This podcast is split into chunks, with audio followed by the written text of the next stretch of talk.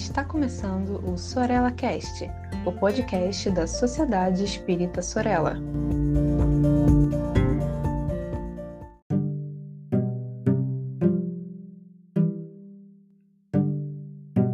Sejam todas e todos bem-vindos a mais um episódio do Educação Científica no Sorella Cast. Meu nome é Elton Rodrigues e no episódio de hoje vamos falar um pouco sobre telepatia. Telepatia, que é um termo criado ali da metapsíquica, vem dizendo é, que é a transmissão ou comunicação extrasensorial de pensamentos e sensações à distância entre duas ou mais pessoas. Transmissão de pensamento. É, existem alguns fenômenos mediúnicos que a gente pode chamar de fenômenos mediúnicos telepáticos, que são eles: a intuição, a inspiração, o pressentimento e a profecia. A intuição seria a percepção ou interpretação e transmissão de um pensamento pelo médium a um público. Já a inspiração é a transmissão de um pensamento estranho ao médium sem que este disso se aperceba. O pressentimento é uma vaga intuição de acontecimentos futuros.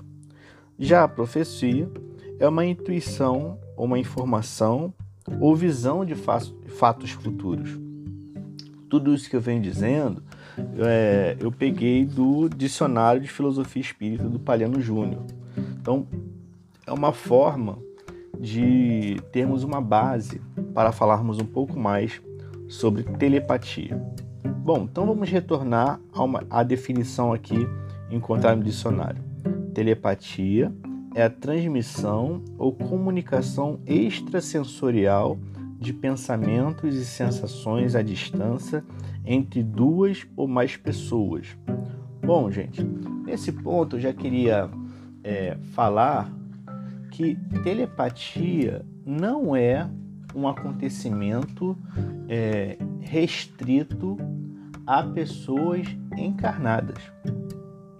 Porque veja, a telepatia é a transmissão ou comunicação extrasensorial de pensamentos e sensações à distância entre duas ou mais pessoas. Ou seja, é, eu não preciso estar encarnado para ser uma pessoa. eu desencarnado, eu continuo com meus pensamentos.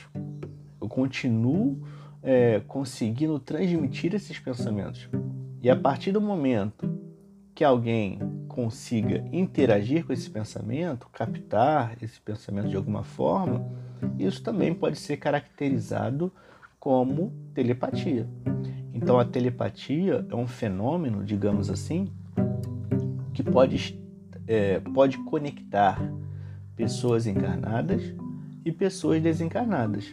Então, de encarnado para encarnado, de desencarnado para encarnado, de encarnado para desencarnado, né? Porque é uma via aí de mão dupla, mas também de desencarnado para desencarnado. Então, para a existência de telepatia, o mínimo são é, são pessoas pensando. E pessoas pensando a gente pode encontrar tanto no plano material, vamos falar assim, quanto no plano espiritual, né? Ou seja, tanto encarnados quanto desencarnados. Bom, a telepatia é um é, é um fenômeno que a gente pode também treinar, treinar para adquirir uma um entendimento né? O entendimento prático ali, é, porque a gente, vamos o entendimento é, teórico, né? A gente tem que estudar e tal, mas é, a partir do momento que a gente vai praticando, exercitando, experimentando, a gente vai ganhando a maleabilidade dentro desse processo que pode resultar uma maior facilidade na comunicação, nessa comunicação extrasensorial. Kardec é, ele usa um termo para não exatamente para telepatia, mas uma capacidade é, de pessoas encarnadas para se manifestarem né, à distância, que ele chama de telegrafia humana. É, ainda no dicionário, Diz o seguinte: ó, o que é telegrafia humana? Comunicação à distância entre duas pessoas vivas que se evocam reciprocamente. Então, telegrafia humana está explícito ali que é a, a definição, né, é para pessoas encarnadas. Esta evocação provoca a emancipação da alma ou do espírito encarnado, que vem manifestar-se e pode comunicar seu pensamento pela escrita ou por outro meio. Os espíritos nos dizem que a telegrafia humana será um dia um meio comum de comunicação, quando os homens forem mais moralizados, menos egoístas e menos ligados às coisas materiais. Por enquanto, ela é privilégio das almas de escola. Então, veja, há uma diferença entre telegrafia humana e telepatia. A telepatia é uma transmissão ou comunicação extrasensorial de pensamentos e sensações à distância. Então eu não preciso me deslocar até o receptor para eu transmitir meu pensamento. Já a telegrafia humana há uma emancipação, há uma no sentido de deslocamento, né, para junto do uh, do receptor. E enquanto a telepatia é, é algo que pode ser visto tanto entre encarnados quanto entre encarnados, desencarnados e desencarnados, a telegrafia humana já é algo que é restrito em uh, pessoas encarnadas. E algo bem interessante que diz o seguinte, ó, Kardec diz que, por enquanto, ela é privilégio das almas de escola. Bom, eu não sei é, se exatamente de almas de escola. Aí eu tenho que, né, teria que pensar, teria que conversar com Kardec para compreender o que ele quis dizer com almas de escola. Porque na telegrafia humana, é, você tem que estar minimamente é, desligado da matéria para conseguir é, realizar esse fenômeno. Então, é, no mínimo, você precisa é, se desligar, mesmo que temporariamente, da matéria. Então, para mim, é, com treino, isso é possível, mesmo que você não seja uma, um ser iluminado, né? Mas é, com treino você consegue, é, me parece, né, que você conseguiria realizar esse tipo de fenômeno. Por exemplo, é, a comunicação intervivos, né? É, você consegue se deslocar para se comunicar à distância. Né? Você, enquanto espírito ali, né? É, espírito, perispírito, se deslocar. Então, é, há essas diferenças, mas é, eu, eu não concordo 100% com o que Kardec está dizendo ali, né? Ela é privilégio das almas de escola. no sentido de almas iluminadas ou almas superiores, né? É, talvez, se ele estiver falando de almas é, mais equilibradas, mais desligadas, aí tudo bem, né? Porque se você estiver muito preso à matéria, você não consegue fazer isso, né? Porque você precisa emancipar, tá? Mas, é, reforçando, é, acredito que com treino isso é possível. Bom, continuando, falando sobre a telepatia, é, o que, que a gente precisa no momento é, fazer para compreender melhor esses esse, esse fenômeno? Experimentar.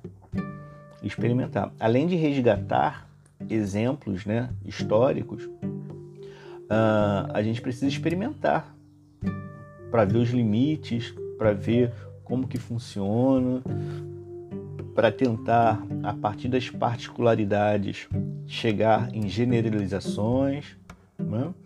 É, e como que a gente pode começar a experimentar dentro dos nossos grupos mediúnicos a telepatia. Bom, a gente pode ter uma pessoa é, responsável por pensar, de repente começar pensando numa figura, né? Vamos imaginar, por exemplo, a pessoa pensando uma árvore e ver se os médiums conseguem captar aquele pensamento. Ou a pessoa pensa é, numa palavra, por exemplo, paz. Fica pensando paz, só pensando paz. E as pessoas tentam é, captar, né? tentam direcionar o pensamento ali para aquela pessoa que está pensando, né? determinada palavra, para tentar entender aquele pensamento. E daí podem acontecer diversas coisas interessantes, né? Podem ter pessoas que vão conseguir chegar na palavra paz, mas também vão ter pessoas que vão, por exemplo, imaginar é, uma pomba branca.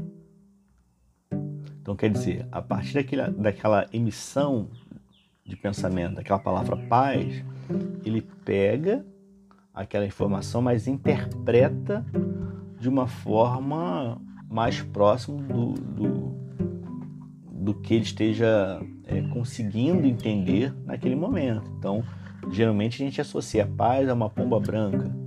Então, ele vai lhe associar a palavra sem que ele saiba que a pessoa esteja falando paz, mas vai pensar em uma pomba branca. Então, esse tipo de, de experimento é legal para a gente exercitar os médios contra a telepatia, né, tentando esquecer o que está acontecendo ao redor e focar no objetivo, mas também para compreender como que funciona as interpretações né, a partir de uma emissão de pensamento, porque isso também acontece quando há, por exemplo, a comunicação entre uma, uma comunicação espiritual. A gente pode pegar um pensamento que esteja ali e interpretar, é, não necessariamente exatamente né, como que o espírito está se comunicando, mas a partir daquela emissão a gente passa por nosso filtro e, e emite para o público. Né? Então isso é interessante. É, esses, esses, esses exercícios são interessantes por conta, é, pelo menos dessas duas coisas. Né? Então, e qual o objetivo de treinar isso? Bom, exercitar nossa capacidade de de emissão e também de recepção de pensamentos, porque enquanto, enquanto médiums é sempre interessante treinar, treinar isso, e também compreender como que funciona é, as nossas filtragens, né? ou os nossos ruídos enquanto médium, porque existe uma pessoa pensando, digamos, vamos pensar um espírito, existe um espírito pensando, às vezes esse espírito quer emitir uma coisa, mas está confuso, então já vai ter um ruído ali no espírito. O médium capta aquilo ali, passa pelo seu filtro, vai ter um outro ruído e ele emite a mensagem. O público que está escutando vai ouvir aquela mensagem e também vai interpretar a partir dos seus conhecimentos, dos seus entendimentos. Então vai ter ruído também. Então, é, nós nunca vamos ter uma, uma, uma reta, uma, um caminho né, de emissão, recepção e emissão e recepção completamente puro, sem nenhum tipo de ruído. Sempre, vamos, sempre vai existir ruído, sempre vai existir ruído. Então também isso nos importa no sentido de é, terminar com certos, certas é, visões românticas de uma pureza, de, de, de, uma, de uma isenção completa de, de, de, perturbações no sentido de ruídos, né? nesse tipo de, de, de mensagem. Pode ser oral, escrita, enfim, qualquer tipo de mensagem. Então, nós sempre teremos ruídos em se falando de comunicação, mesmo é, entre vivos. Nós sempre vamos ter ruídos. É, mas é bom a gente compreender esses ruídos para termos uma visão mais clara do que está acontecendo. Bom, nós queríamos falar só um pouco, né, fazer como uma introdução ao tema e nos episódios futuros nós pretendemos voltar ao tema telepatia para aprofundarmos é, certos aspectos desse fenômeno tão interessante e também propor novos experimentos. É isso. Eu espero que vocês fiquem bem e até o próximo episódio do Educação Científica no Sorella Cast. Tchau, tchau.